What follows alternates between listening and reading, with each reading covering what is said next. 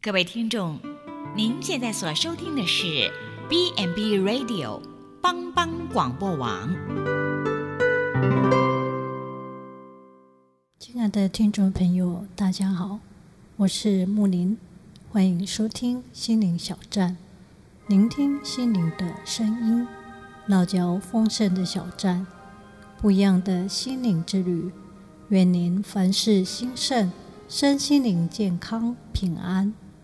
穆林今天将和大家一起分享《最后审判》。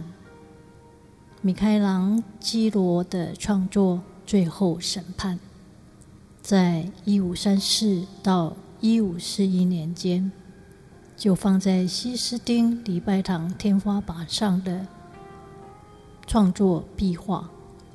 米开朗基罗。正经历着精神与信仰的危机，他选择最后的审判这个主题，他展现了当时他生活中的痛苦情境。最后的审判场面恢宏，人物众多，分为天上、人间、地狱三个空间。这幅壁画的中心主题是有关于人生的戏剧。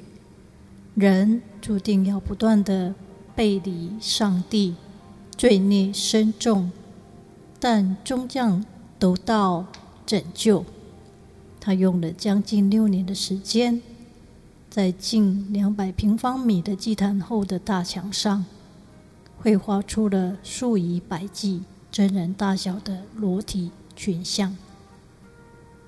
这画历来被美术史家。他们称为人体解剖的百科全书。米开朗基罗对人体解剖学有极其精深的研究，为此他亲自解剖了数十具尸体，对人体的肌肉骨骼做了详细的研究。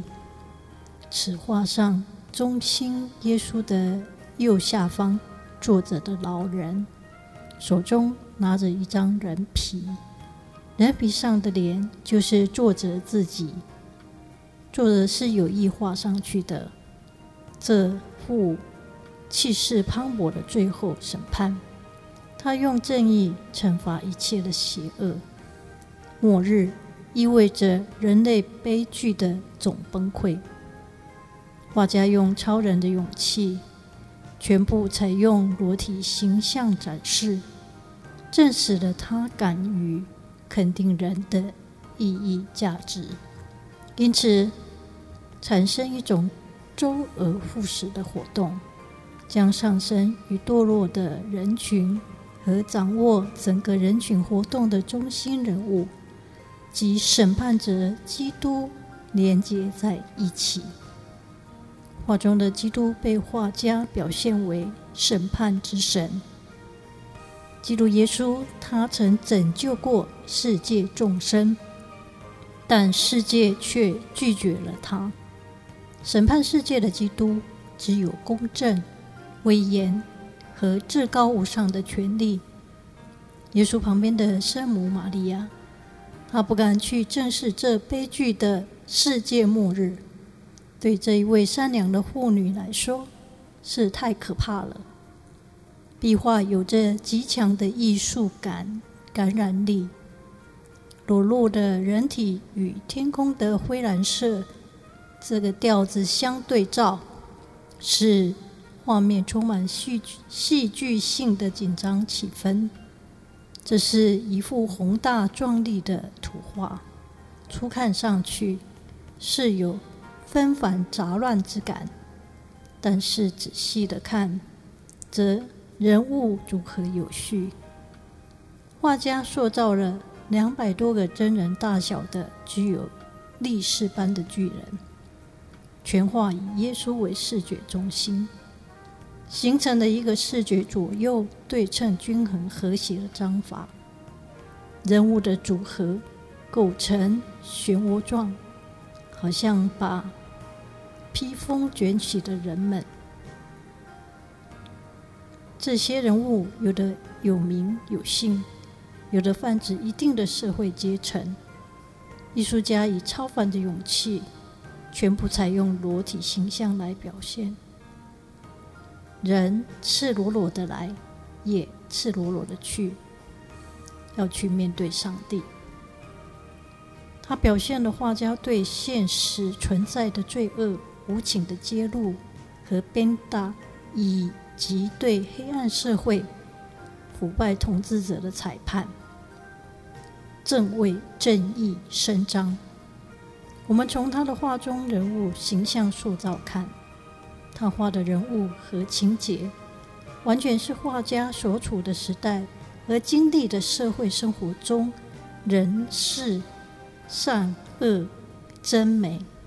原来画家的意识，正如圣经所说，被造的没有一样在他面前不显然的。原来万物在那与我们有关系的主眼前，都是赤露敞开的。到那时候，主不看人外表、地位、财富的衣冠，全没有什么可以遮盖、隐藏的。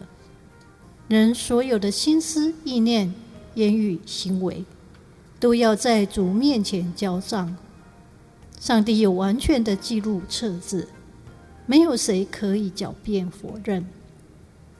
若有人名字没有记在生命册上，他就被扔在火湖里。这火湖就是第二次的死。末日，耶稣基督坐在白色大宝座上，所有活过又死去的人都站在宝座前等候审判。那时候，卷案展开了。上面每一个人一生所有的记录，另外还有一卷生命册也展开了。这生命册就是记录所有信靠耶稣基督、蒙神所喜悦的人的名字。主耶稣基督要按照在卷中所记，以及生命册所记录的，来审判古往今来的每一个人，到末日。人人都必须面见公义的神，面对可畏的审判。诚如《使徒信经》所说：“耶稣基督替罪羔羊，他受难，被钉在十字架上，死了，埋葬，下到阴间，第三天从死里复活，后升天，坐在无所不能的父上帝的右边。”将来必要再降临审判活人死人。当时候，教皇保禄三世在看到这惊心动魄的画面时，也忍不住当场跪下，祈求天主在审判之日能宽容开恩。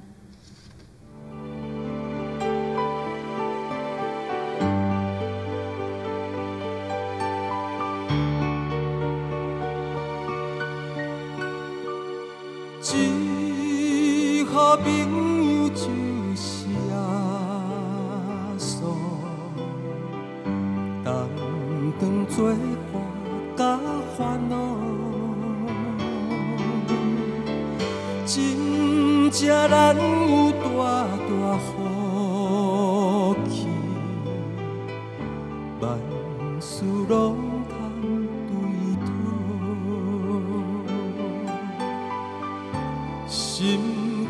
双双失落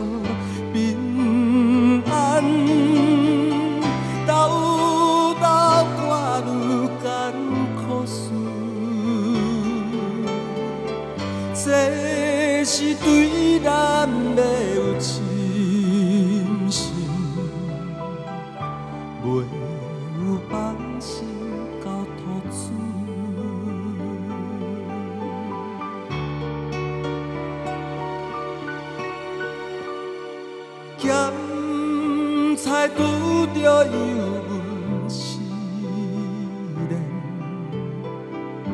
也是心大烦恼。只可唔通常常失志，着将大项来祈祷。交朋友到这珍重，甘愿体贴万载好，也锁在咱心的暖融，将这苦事来祈祷。